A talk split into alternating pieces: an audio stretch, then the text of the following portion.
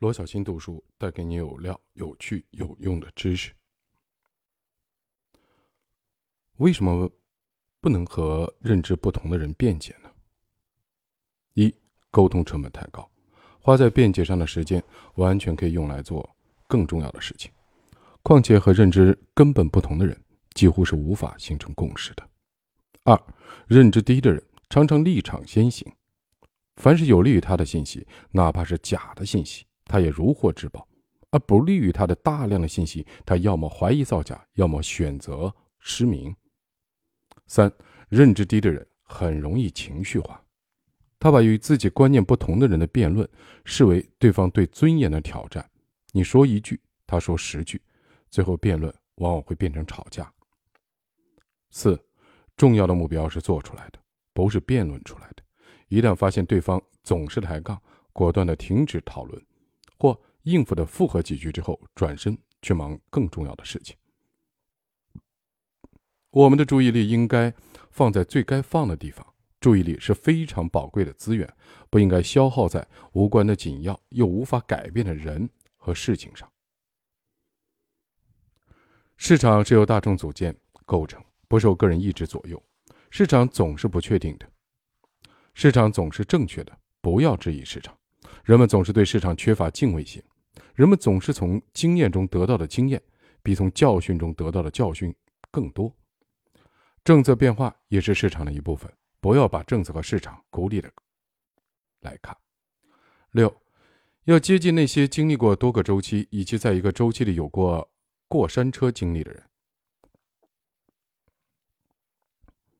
七，一个坚信长期主义的人。可能只是恰巧赶上了一个稳定的周期而已。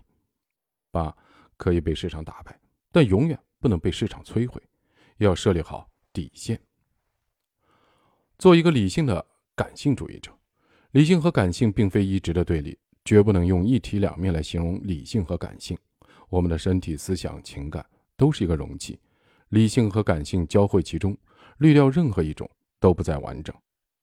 理性教我们尊重逻辑，看清现实。明晰目标，感性让我们拥有温度，敢于表达，喜笑怒骂，有血有肉。有时候我们分不清快乐或痛苦的感受究竟是来自理性还是感性。这样的时刻，酷似沉浸于对与错的茫然中，客观的看待对与错，就会像下围棋一样对待理性与感性。盘中的那些黑子白子一目了然。对待未知时，要坚持以理性为主，而对于生命本身。不妨更感性一些，不用不用过度的计算每一次的微观琐碎的得失。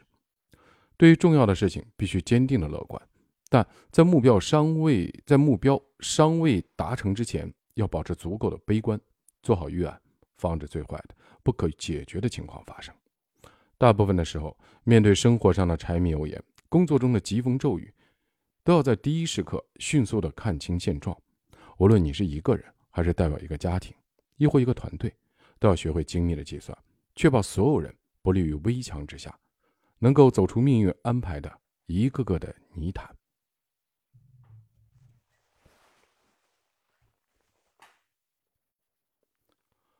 但生命的不同的时刻和阶段，拥有不同的意义，不能都用来和世俗共舞。夜深人静的时候，无论是往事浮现，还是梦想闪烁。我们都应该允许自己的身体和灵魂从最初的理想的国度摇曳片刻，要有仙气，也要有烟火气；要成事，也要学会接受失败，要高度的自律，也可以允许一次不计得失的付出。比如从世俗的角度来看，并无建设性的嗜好的发生，比如偶尔二两白酒喝醉了。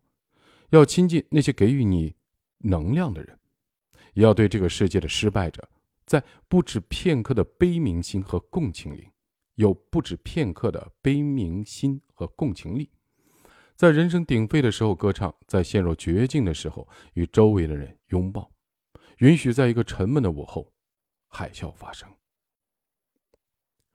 做一个超级的现实主义者，永远要接受现实。情况已经发生了，这就是现实。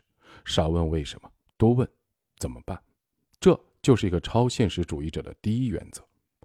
从现在开始，你每一步都为最大限度减少损失而努力。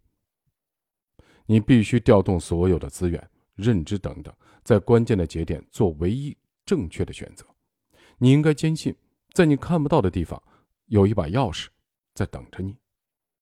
你必须减少或停止情绪上的任何内耗，这除了让事情变糟，毫无意义。超现实主义者意味着你要接受最坏的情况最终发生。人生需要做好五件事，我们的一生无非是做好以下几件事情：一、管好自己的身体；二、管好自己的情绪，消除精神的内耗；三、服务好自己的家庭，让家人生活幸福。四，做好本职工作，做一两件了不起的事情。五，在力所能及的情况下服务社会，帮助他人。人生的加减乘除，就像汽车的油门和刹车、方向盘和转向灯，可以让我们更好的前行。我认为人生的四准的基本的方法如下：第一，加法，不断的学习，拓展人生的边界和深度；第二，减法，拒绝诱惑，学会断舍离。第三，乘法，调动所有的资源、信息、认知、朋友圈，聚焦在根本的事情上，协同作战，事半功倍。第四，除法，不断在自己和他人的经验和教训中抽象出自己的原则，不断的优化。如果这些原则能惠及他人，则是再好不过的了。要想躺平，就得先想梦醒之后。躺平是大多数人的期望。但大多数人显然不具备躺平的资格，有资格躺平的人，可能恰恰是最不躺平的那群人。你可以一时躺平，但不可能一辈子躺平。躺平是以牺牲个人的将来以及家庭的前景为重要代价的。可以躺平的人，要么家底殷实，要么清心寡欲，要么有人替他负重前行。但这仍然不是一个人可以随便躺平的理由。上升的时候太艰难，而堕落的时候太容易了。即使把自己放得再低，也是一名完整的社会人。只要是社会人，你就得承担对自己、对家庭、对社会的责任。完全放弃所有责任的，实际上就是巨婴。躺平是一场黄粱美梦，但梦总有醒的时候。醒来的那一刻，即使再不情愿，你也要挣扎着爬起来，走出门，开始奋斗。我一直对制造焦虑这个说法心怀警惕和质疑，指责别人制造焦虑的不过是被准确的点到了痛处而已。一个充满了机会和陷阱、通道有上升和下降的社会，有焦虑再正常不过。我从未见过一个有责任和担当的人不焦虑的。重要的是。你要去努力的接纳焦虑，与其共处，而非拒绝和逃避。接纳才能改变，拒绝毫无意义。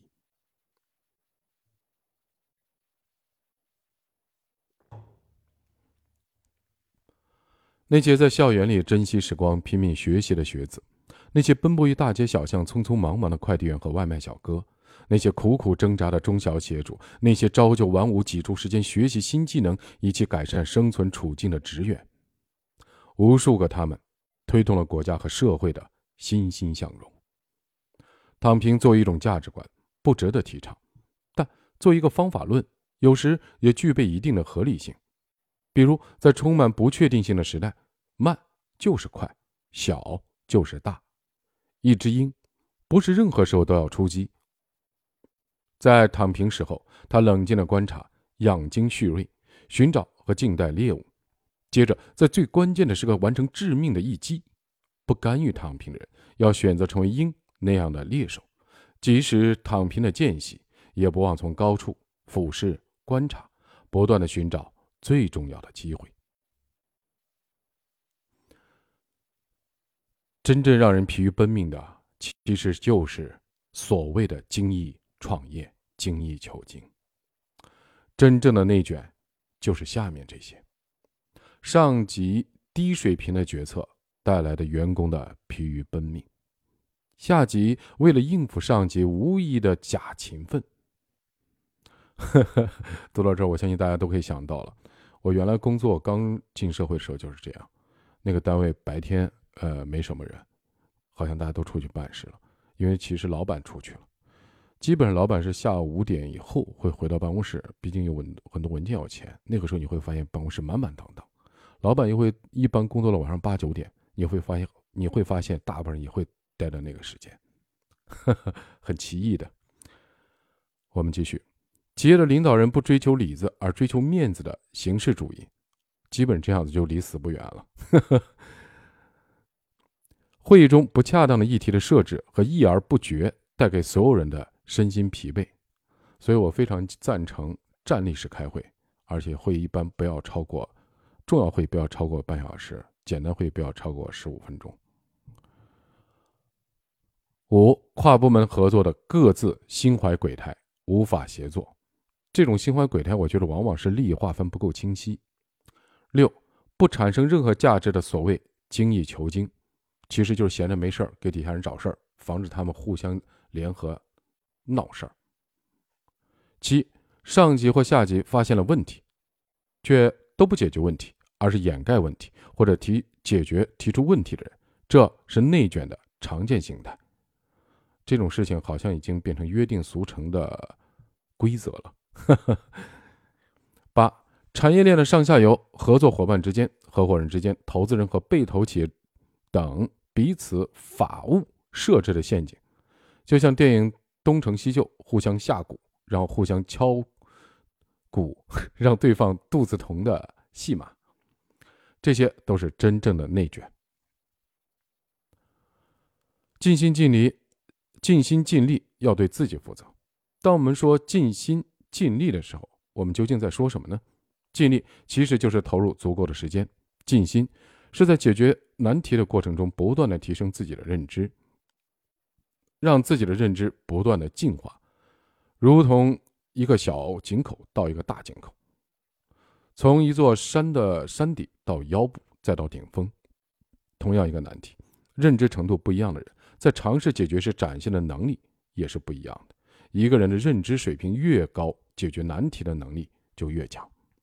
这个世界不存在不会做、不能做，只有不想做、不去做。那些声称自己做不到的人，实际上是投机取巧的人。他们只是想通过表达自己的无能为力来拒绝一个工作的安排而已。他们只是自以为聪明，觉得可以逃避掉一件又一件的工作任务而已。但是剧中的时候，结果不会撒谎。读这段的时候，我就可以把这个词儿换一下，就是我们只是想通过表达自己无能为力。无能为力来拒绝一个工作安排，我把这个工作安排，我们可以了解成一换成一个词儿，命运安排。当人生中遇到一个一个的难题的时候，你向这个社会，向所有人表达出我已经尽力了，我无能为力了，是不是在逃避？是不是在拒绝一个命运的安排？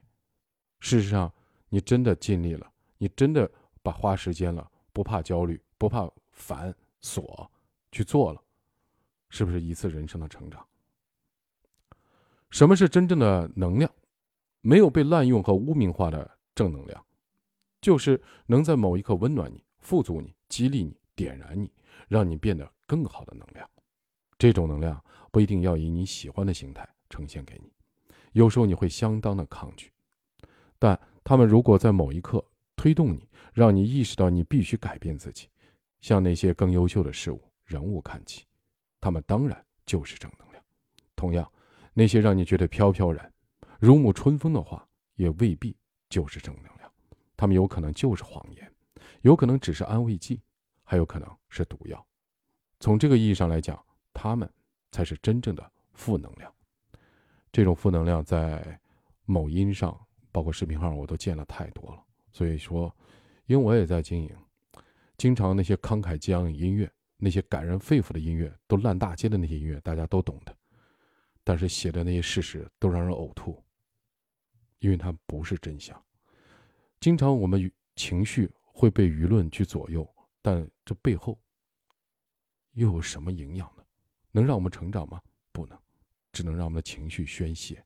但是宣泄之后毫无结果，甚至掩盖了真正的事实，这才是最可怕的。人生六力，一个都不能少。愿力、心力、体力、注意力、努力、耐力，一个都不能少，而且要坚信，他们都是后天习得的产物。首先看愿力，其实就是目标力。过去有句话讲，有的人常立长志，有的人常立志。立长志比常立志当然价值更大。一个极度渴望成功、将成功具象化的人，一刻也不会忘记自己的目标，也会通过努力更接近目标。二，心力也很重要。所谓的心力，就是让自己免于精神内耗的能力。无论遭遇什么样的挫折，人都应该以宁静为指归。三，体力是我觉得特别重要的一件事。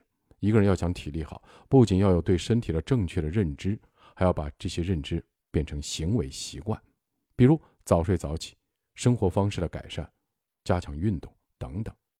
我记得我刚入职的时候，上级说他最喜欢用两种人：第一，身体好；第二，记性好。这句话对我影响很大。四，注意力也至关重要。一个人最重要的资源就是注意力的资源，要善待这些注意力。大部分的注意力分配不自觉，始终不能分配给主要、重要、紧要、显要和必要的事情。除了这五要，其他其实都可有可无。在这点上，我还是有体会的。我记着刚进社会的时候是这样，坐在公交车上，呃，跟我有关的广告牌、电话号码我都能记住。当时有同事问：“你真过目不忘？”我说：“不知道为什么，只是跟我有关的我都能记住，跟我无关的我都记不住。”就像今天也是一样，跟我有关的所有的信息、文件、资料，其实我不知道为什么我都能发现，而且往往是第一时间。就像创业的时候，公司软件的 bug，那么多人检查，软件检测都没查出来，我一拿手，最多十五秒我就发现了，真的很神奇。可能也是薛定谔的猫吧，所以这种感觉还是蛮重要的，就是你的注意力。往往只分配给你那些真正在乎的事情，所以说，当我专注于某一件事情的时候，在某几年里面，除此之外，我其他事情是大脑自动屏蔽，我想去关注都关注不了。其实这种注意力资源，我觉得真的特别重要。有了这种注意力，就一定有了专注力。第五，努力也很重要。大多数人的努力都是三天努力，三分努力，但是日本经营之圣，人生之师。稻盛和夫说：“要付出远远超过他人的努力，这是他的价值观和方法论，也是我坚信的原则。对这件事情，我是现在有所保留的，因为上一次的创业，嗯，这种努力造成了生活方式非常，就是造成生活方式病吧。你比如说，早上为了省时间，提前提前一天电饭煲会预制一个稀饭，早上起来我喝一碗，就把电饭煲的稀饭倒到碗里，喝一碗就去工作。”然后晚上可能八九点才回来，然后再做饭，等等等等，这些生活习惯包括焦虑、熬夜、用眼过度。因为做互联网的时候，你你得盯，呃，UI 盯产品，真的会非常费眼。当然，公司的生存也会非常焦虑，就导致很多身体上的疾病。这个东西确实我持保留态度啊，持保留。每个人情况不一样。六，还有一个耐力。小时候我曾读曾国藩的书。提及呈给皇帝的奏折，幕僚起草的是“屡战屡败”，他改为了“屡败屡战”。当时我以为在玩文字游戏，但随着年纪的增长，我越发的明白，这哪里是一字之差，这是新曾国藩的心境的彻底的进化。接硬战，打呆仗，不抛弃，但绝不放弃，这需要何等的坚韧！这件事情我自己反省，就是大部分其实都做不到的。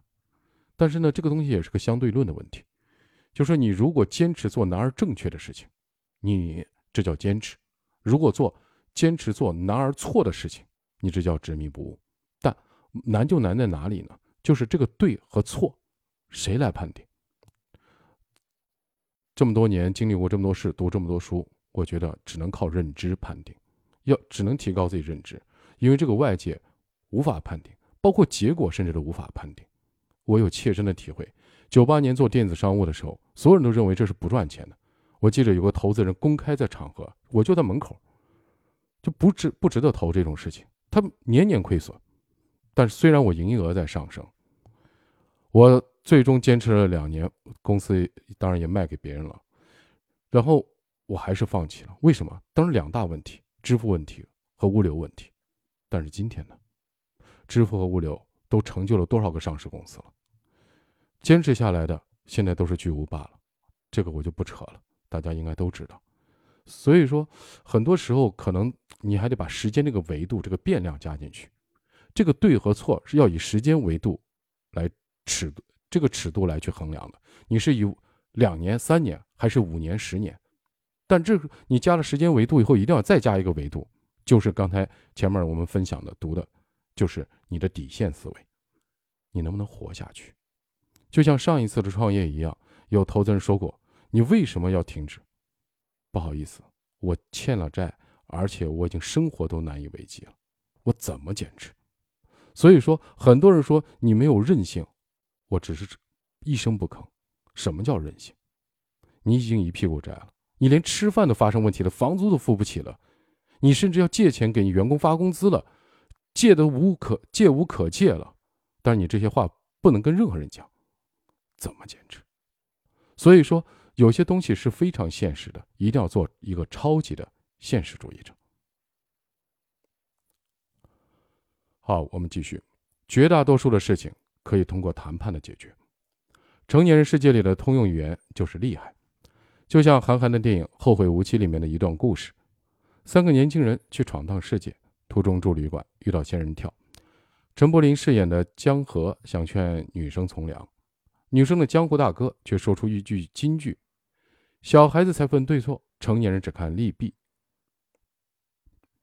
虽然这话说的有点简单粗暴，却也道出了成人世界背后的某些规则。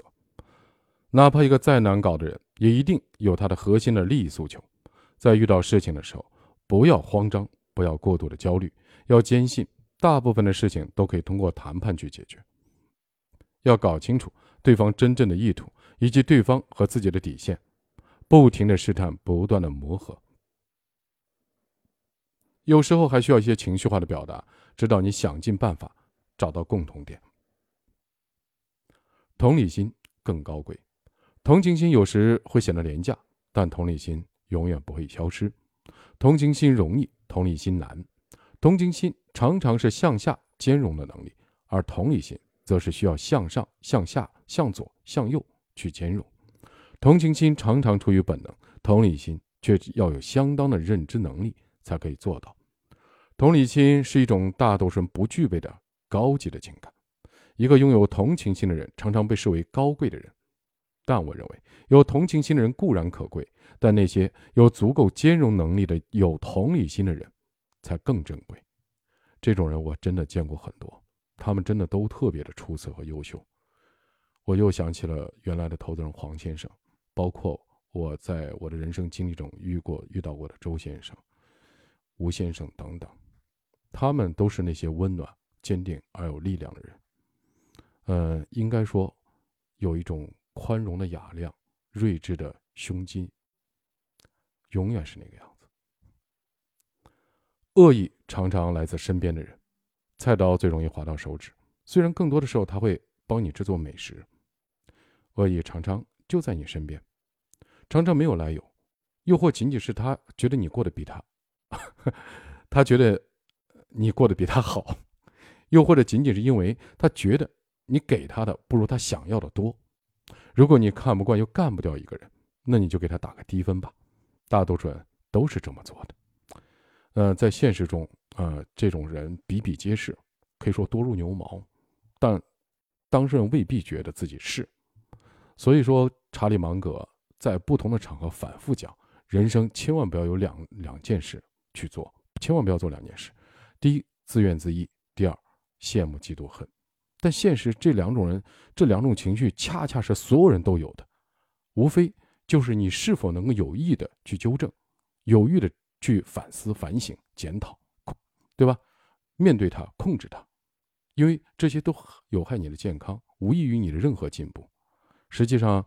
职场中，我现在在做乡村振兴，农村中最可怕的问题就是这个，最可怕的就是这个，见不得你好，因为你好，他没有他的核心诉求就是见不得你好，不，因为他有的是时间，不择手段，不惜代价，因为他没代价，就每天骂你，跟你闹，怎么办？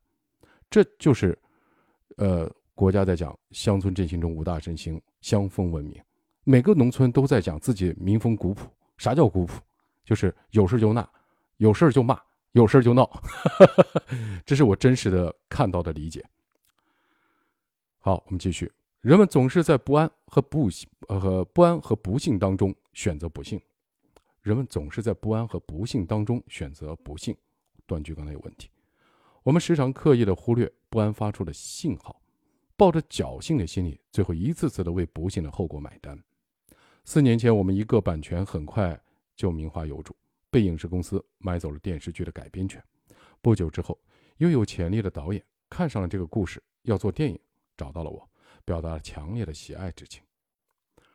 其实从内心来说，我感觉不太适合改编电影，就没有拿电影版权。但在导演的恳切的要求之下，我专门为他买了电影版权。我知道这故事的商业性不够，偏小众文艺片。从市场前景和开发的不确定性来说，这是有风险的。但是考虑到导演的才华和潜力，以及他对这个小说的喜爱程度，我虽有隐忧，但不好意思拒绝。虽有犹豫，还是出了这笔钱买了小说电影版权。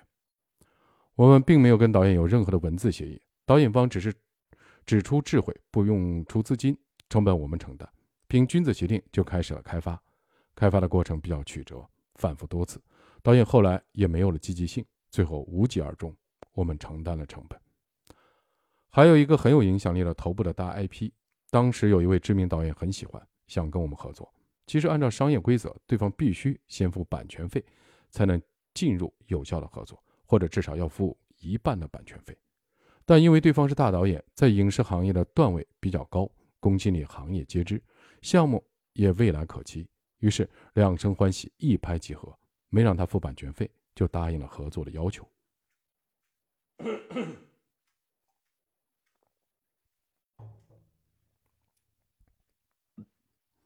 接下来的几年，开发断断续续，似乎并没有被，呃，作为导演看中的项目紧锣密鼓的在往前推。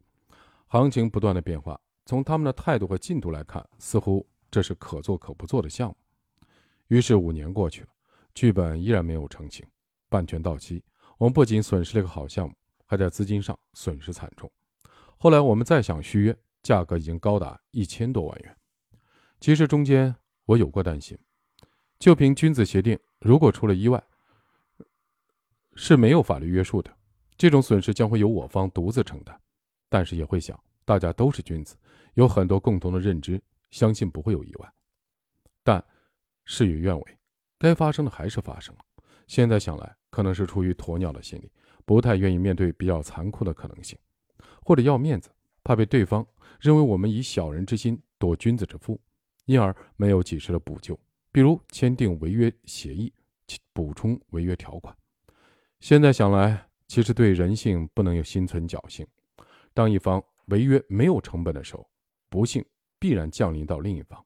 没有法律效力的约定，最后我们只能承受巨额损失的不幸。这个读到这儿，相信大家都有所感。我认为，在这个团队之中啊，嗯，不管多么惺惺相惜，多么互相信任，这个制度和规则，就是该走的流程和程序啊，就用这于套话来讲，必须要在前面。丑话在先，这句话永远是对的。关系再好，也要写。嗯。就像你，我问别人借借款，别人死活不要借条，我一定要给，这是你该做的事情。别人要不要是别人的事情，一个是主观的事情，一个是客观的事情，对吧？嗯，反过来，在商业上也是一样。嗯，这句话最后一句话是最有意思的。如果违约没有成本的话，那违约一定会发生。但是这这段的话，第三个理解就是。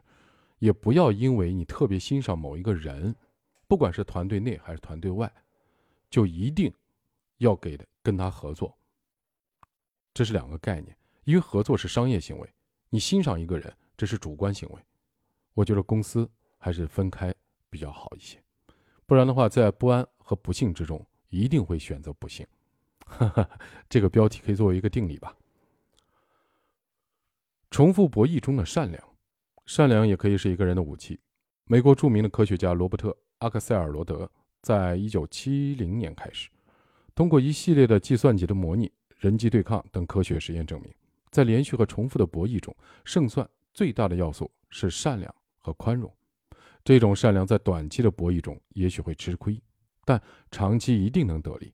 善良和宽容的人也许会输掉一掉一场短暂的战役，但一定可以赢得一次长期的战争。什么叫重复博弈中的善良呢？从不首先背叛，这也是著名的针锋相对战术的特点。基本行为准则在第一回合，不管对手是谁，都会默认选择合作。之后每一回合的行动都取决于。对手上一回合的表现，对手背叛我背叛，对手合作我合作，但是也确实有这么一种人，在他们的框架中，你对他的所有的付出，他都视而不见；你对他对你却是无尽的要求，只要有机会，他就总把自己当成受害者，歇斯底里、挑剔，甚至威胁你。这样的人，要么让他离开，要么你就躲得远远的，你没有时间和他周旋。事实上，绝大部分人都不具备和他交往的能力，因此要注意避开那些利用你的善良得寸进尺的人。你要有足够的观察力，对那些得寸进尺甚至借机勒索的人敬而远之。如果被迫发生交集，甚至对你造成伤害，你必须要有能力给他致命的一击。这个在现实中非常多。就比如说，呃，这种人大部分情况下大家都会避而远之，但往往有一种情况你避不开。比如是你的亲人，比如是你的邻居，你和日本怎么选择离开，对吧？他就在旁边，包括你家邻居，你遇到一个恶邻怎么办？其实，在国外我也看过电影，有这样的事情。你不管你能力多强，地位多高，对吧？他就不违法折磨你，你怎么办？作者给出的就是这个，你只能给他致命一击，没有办法。你不针锋相对，他就得寸进尺。现实中，农村这种人比比皆是。好，我们下面学会善良，但不要软弱。善良让我们强大，而不是让我们看起来可欺。善良和软弱是两回事。真正善良的人有光芒，有底线，坚毅果敢。软弱是一种心理的缺陷，经常会毫无原则的选择，也会不明是非，容易招来祸害。是非。每个人的善良必须划清界限，想清楚哪些地方可以付出和让步。在哪些地方则寸土不让？对于侵犯底线的人，要亮出红灯，不能让任何人有可乘之机。善良常常是无法改变的基因，但是我们都要学会如何不软弱。这是一个很艰难的自修课，否则很可能躲过了敌人的子弹，却会被自己的善良打倒。我不知道大家上学的时候有没有遇到过校园的霸凌、欺凌现象。我上学的时候是农垦的子校。从初中开始就有同学拿刀互砍，高中的时候没有新生没有被打过，去食堂打饭粮票那会儿用粮票都会被人敲诈。呃，我是可能唯一没有被打过的人，可能啊，其他我不知道，没有做过统计。有人给我电或者尿尿等等，有人当着面要敲诈粮票，敲诈粮票我就看着他，我心里就只其实我怕的要死，我当时心想你只要打我一下我就弄死你，心里就这么想，都想好打哪儿了。当发现被电会被人尿尿的时候，是高三，被一群呃不学习的人干的吧？我大概知道是谁，我也不问，我就一把一从旁边借了一把刀，右手拿了个钉耙，宿舍门灯开着，等那个宿舍人回来，然后就混混就来问我，也有我们一个团的有来问我，你到底想干嘛？他们怕我胡来，我说没什么都不想干，只要对面宿舍回来一个，就背上捋一把的那。木木板船的前面的钉子啊，那捋到背上那全是血洞啊！那一晚上那个宿舍没人回来，真的没办法。如果你想好好学习，你想做事，遇到这种恶人就一次弄死。你没有这种士气和态度，你就一定会被欺凌。这是以前啊，这以后呢，生活中也会遇到这样人，尽可能去寻找谈判解决问题，但实在不行，只能奋力一击。好，我们继续。你无法对抗周期，但可以提升自己。周期是黑洞，我们可以改变穿越它的速度和角度。所谓的命，是周期，是基因，是你无法选择的部分，是所有人或一部分人或一家人的业力。这个业是事业的业啊，是存量。好的周期，所有人雨露均沾；不好的周期，所有人如同在大海里沉浮，你无法对抗周期，就像在一个上行期的股票的市场，闭着眼睛你都可以做出正确的决策，还可以号称自己是时间的朋友。他这是不是在讽刺别人？相信长期主义，但在一个下行的股票市场，谁又能知道一些明星的公司的估值甚至一夜腰斩呢？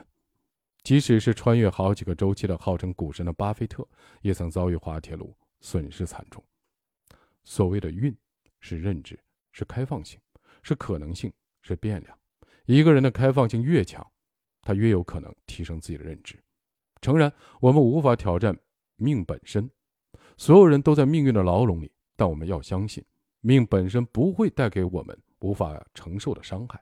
如果一个人在遭遇重击后，还能够从积极的角度思考，能够意识到这次灾难给予自己的训诫，并让这次的反思成为本身的一部分，那么他就有可能提升自己的认知。而卓越的人，都会让自己的认知积累成一个庞大而精密的决策的机器。只有这些拼命提升自己的人，才能逃离藩篱的梯子。从这个意义上而言，确实我命由我不由天。这。也就是即使遭遇重创，巴菲特依然可以在二零二一年取得九百亿美元收益的一大原因。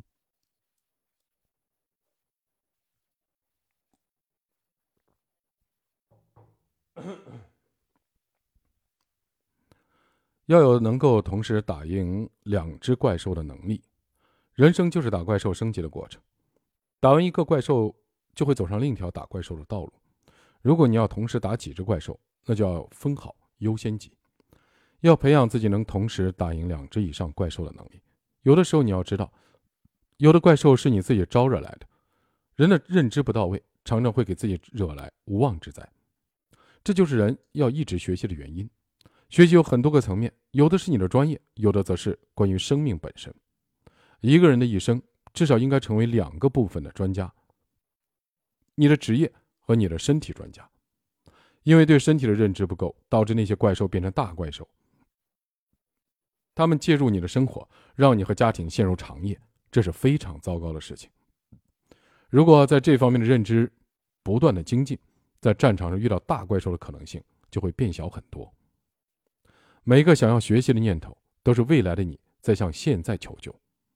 因为工作的关系，我和很多企业家、投资人、教育家、知名人士都有过接触和交流。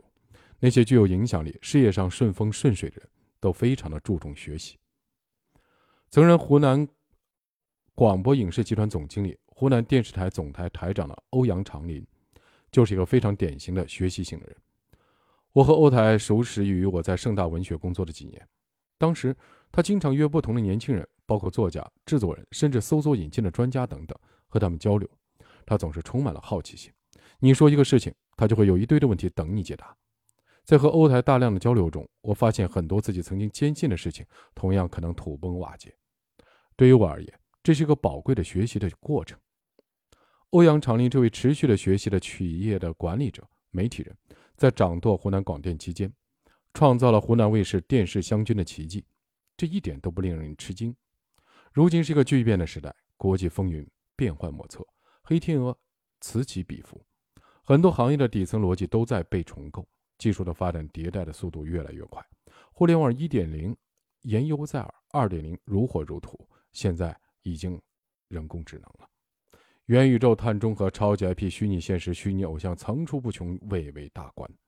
一个人不但应该成为本专业的专家，更要不断的刷新自己的知识系统，不但要在本行业叱咤风云，也要跨界去掌握新的观念。在一轮一轮的学习的周期中，我们要不断的努力获得进入下一个周期的通行证。没有一个人的经验可以保证他在下一个周期内不被怪兽所打倒。要想在未来拥有立锥之地，想要拼命的就要拼命的学习，要站在明年、后年甚至更长的时间的场景下回望当下要学什么。俗话说“技多不压身”，一个能在周期里自由穿梭的人，要在趋势里做事情。要能体会潮流和潮流中的每一个信号，你可以在某一个时刻躺平，但是不可能在所有的时刻你都躺平。在一个剧烈变化的时代，一个衣食无忧的精英也有可能一夜翻一夜返贫，这不是危言耸听。我们要居安思危，为未来的无数个周期提前行动。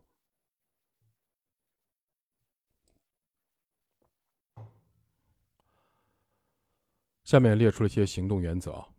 第一，把更多的时间分配在读书上。前两天出差，跟一个同事聊起来，他说：“你读了很多书吗？”我说：“不多，去年是六十九本，今年目标是一百本。”他说：“你怎么能读这么多？”其实我我说实话，我读书是非常投机取巧的，带引号的啊。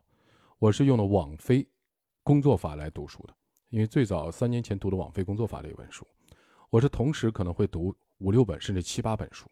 同时读，当我读这个过程中，两个反馈：第一，如果说听众订阅的人非常少，我就会慢慢的不读了；第二个，我自己读不下去了，因为很多观点，你呃翻来覆去就讲一件事儿，废话连篇，或者说逻辑混乱。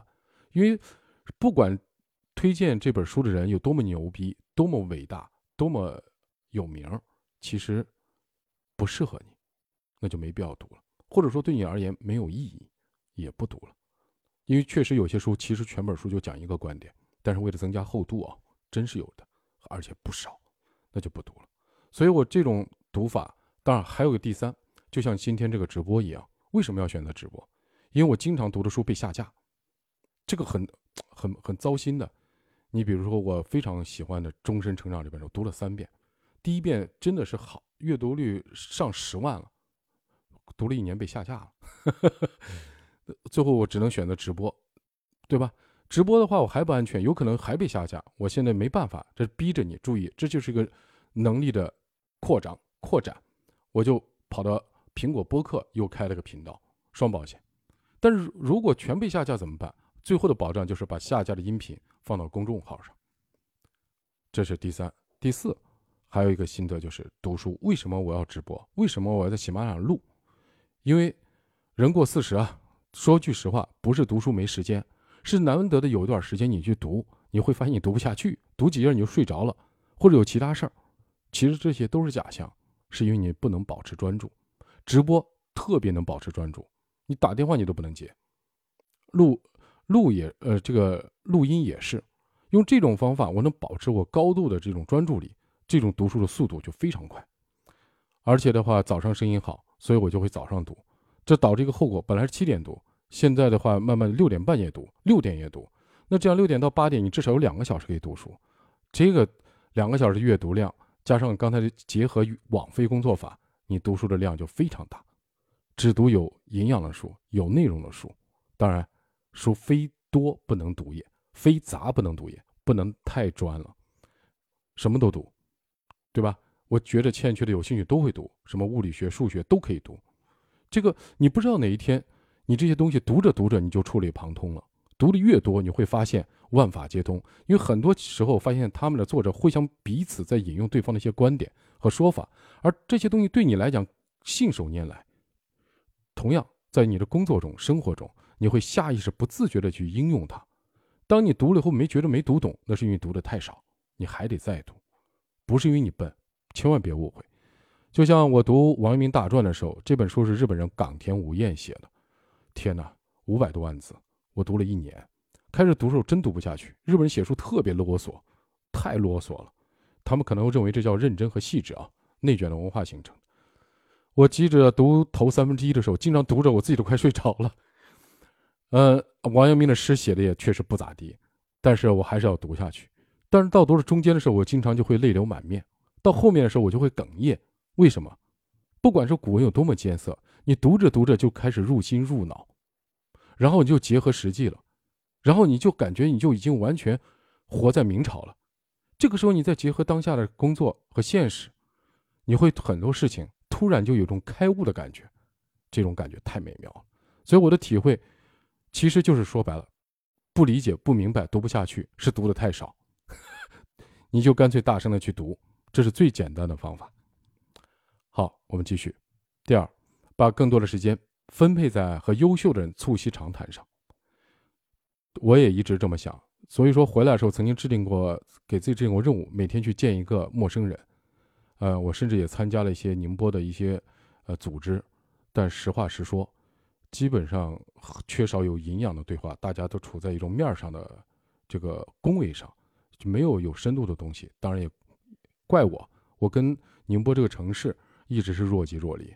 从一八年回来，时间也不长，所以说在这里的话，基本上缺少这种优秀人的人脉积累。那怎么办？我只能去读书，因为能写出书的人，就算刚才说过了一大本书就写了一个观点，他至少在这个观点上，他比我强啊。那我读这些人书，就相当于跟这些人聊天，就跟这些人促膝长谈。而且他为了写书，他一定会搜肠刮肚，把自己毕生所学都写出来，否则没人看啊。这个时候他给你的东西真的都是精华，但是也不能信书，因为很多人写书的时候只写自己的牛逼的地方、光明的地方，就像所有的伟岸都有阴影一样。你也要辩证的去看，不能全信。所以说，找不到那么多优秀的人，多看书。这些作者就是至少比我们优秀的。如果不如你，你就不会读他的书。第三，把更多的时间分配在对跨界事物的研究上。这一点，我觉着我，呃，非常欣赏。我觉得我从小就是这样的，特别喜欢没见过的，呃，没用过的。我对所有新事物、新观点，呃，包括东西都很感兴趣。小的时候，就我爸被我爸背着争。追着打，就就是因为这样啊，干活老想这如果能干啥干啥，但是我对机械又不感兴趣，我基本从小就对机汽车啊这些东西都不感兴趣，但只要是新东西，我就会非常有兴趣，先去试，先去学习，先去了解，不要去下判断，不要说好和不好，有用没用，你先用了再说。你没有这种观点，你对新事物永远是带着审判的视角去看的。所以我身边，我现在也发现，呃，我一直认为我自己就刚毕业。但是我实际上四十多岁了，我就发现我身边的同龄人，越来越多的是抱着二十年前的一些观点和想法去做事情，你能清晰的感受到，对吧？因为很熟悉，有时候会笑言指出来怎样怎样，但大部分时候就沉默，真的是这样。为什么？如人会形成一种肌肉记忆和行为记忆，他做事就习惯用这种方法，你让他用其他方法，他不会，他不擅长。这就牵扯了终身成长另外一个观点：固定思维和终身成长思维了。为什么他用不擅长的方法会显得自己很无能？那干嘛要用？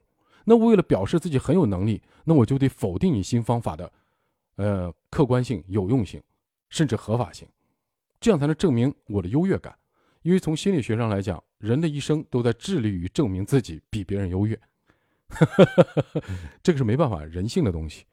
那么，克服这个方法，对抗自己的这种心理的方法，只有不断的去了解新事物，尤其对跨界的事物，你不了解的东西，先去学了再说。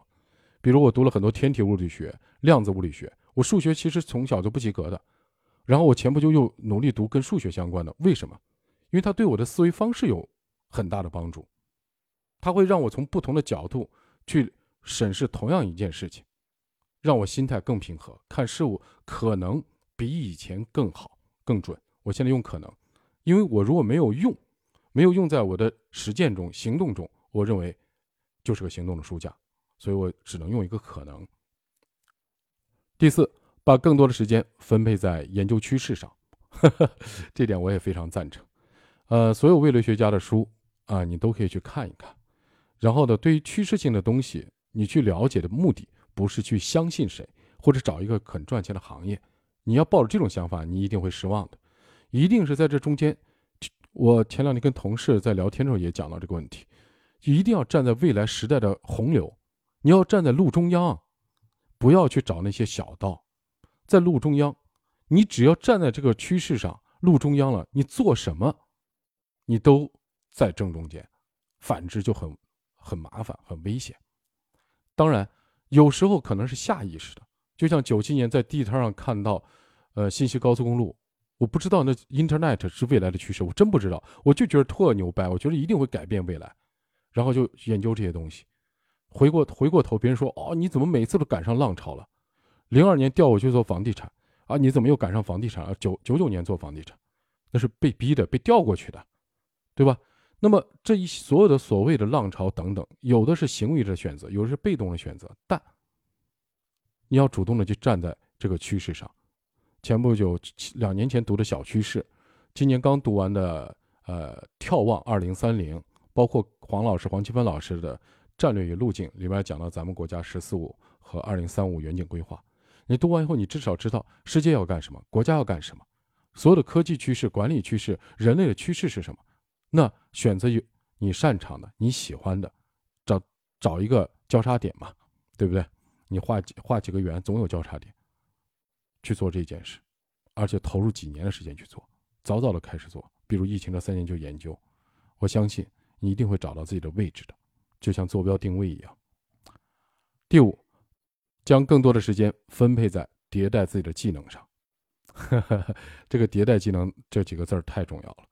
呃，我自己不是一个技术类的人才，我对技术的观点就是一项，就是我要了解它是什么，怎么用，怎么拿它来赚钱。我是个俗人。然后研究到这一步之后，我就在想，跟我现在的什么东西能够对接，能够嫁接。就像前两天，我把现在最火的 Chat GPT 研研究了一番，用了一番，马上跟我的一些原来互联网创业小伙伴，我说这个能不能这样赚钱，那个能不能这样赚钱。过了两天，我技术上的小伙伴原来现在都很牛的人啊，他就告诉我，你怎么对这个也感兴趣？我说没办法，天生就感兴趣。如果跟我我跟他不发生联系，不发生关联。我觉得我肯定是错的，没有原因，这一定是错的。那事实上它确实很有用处，就像做短租的时候，大部分的回复是机器人回复，机器人回复我们跟别人不一样，是自己要训练回复语言，这就是什么？这就是叫喂养大数据嘛。那现在人家有差的 GPT 了，我操，他自己就可以干，这如果能够对这些多多多厉害啊！我就在琢磨这些事儿，当然这都是最浅的应用啊。第六，在更多人躺平的时候。你要拒绝随波逐流，这点我觉得是作为所有人都必须选择的一个人生姿态。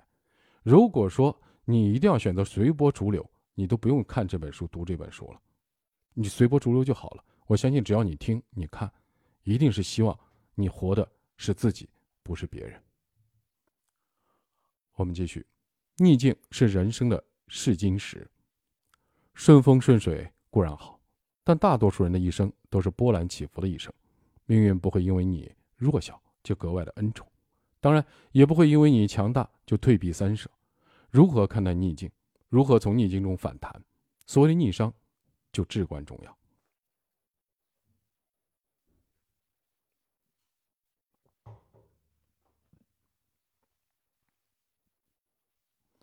逆商有三个特点：第一，永远不过高的估计困境，坚信一切。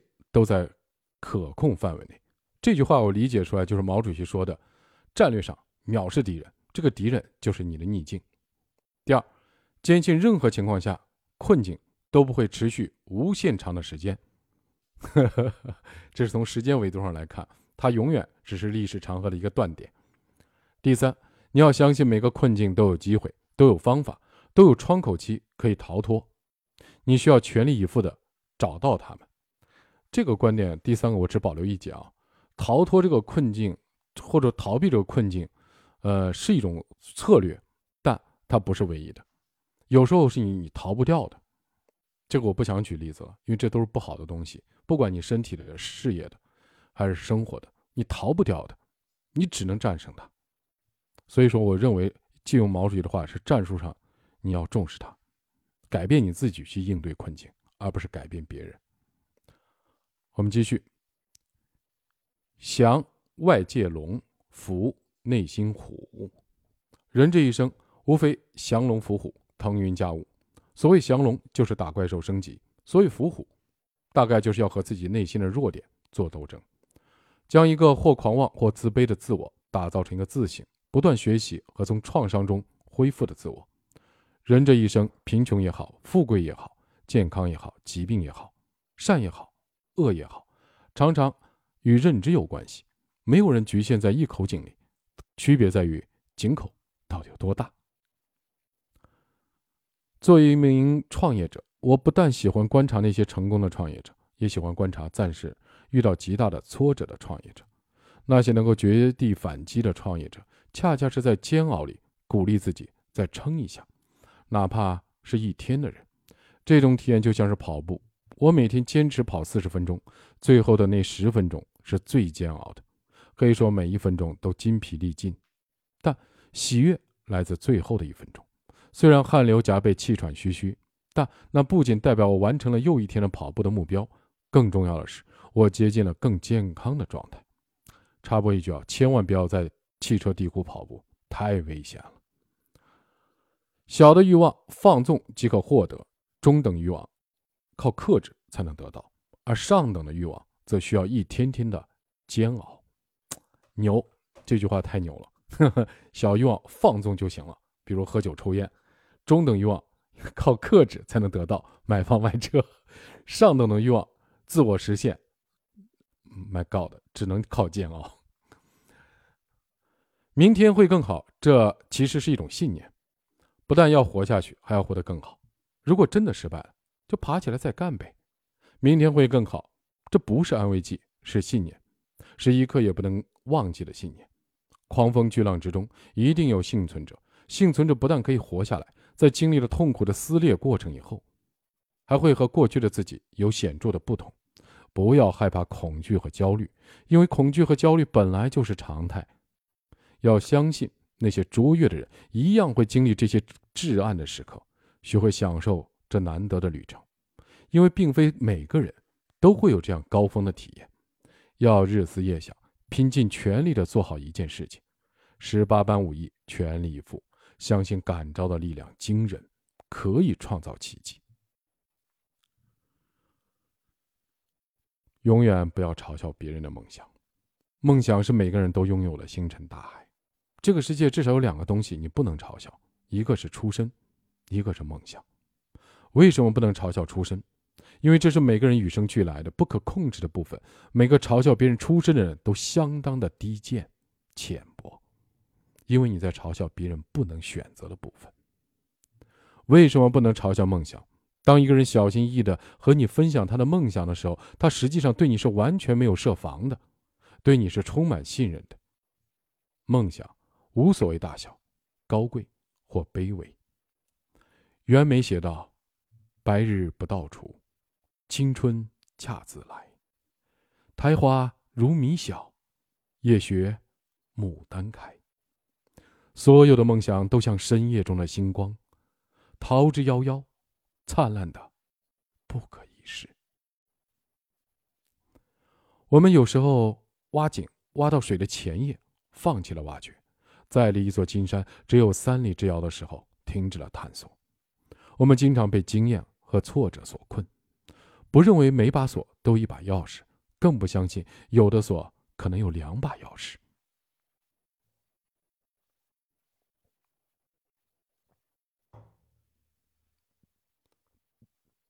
我有一个朋友，某天的身上突然起了一个无名的肿毒，疼痛难忍。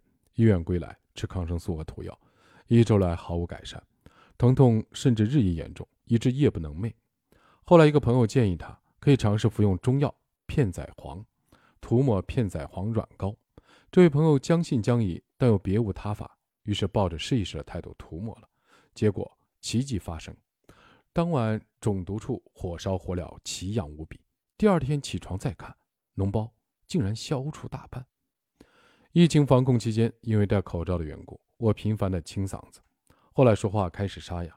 几次去医院做了喉镜以后，医生说声带上有一个小结节，需要手术。观察期间沙哑日剧，可谓苦不堪言。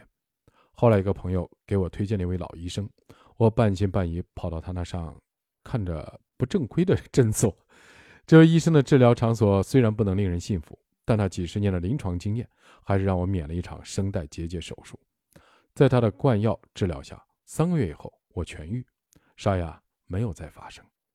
这些故事让我相信，如果你遇到一个障碍，你要拼尽全力的去寻找，一定能找到一个更优解。在你一筹莫展的三里之外，解决方案也许正静静的等着你去发现。今天的直播到此为止，谢谢各位，再见。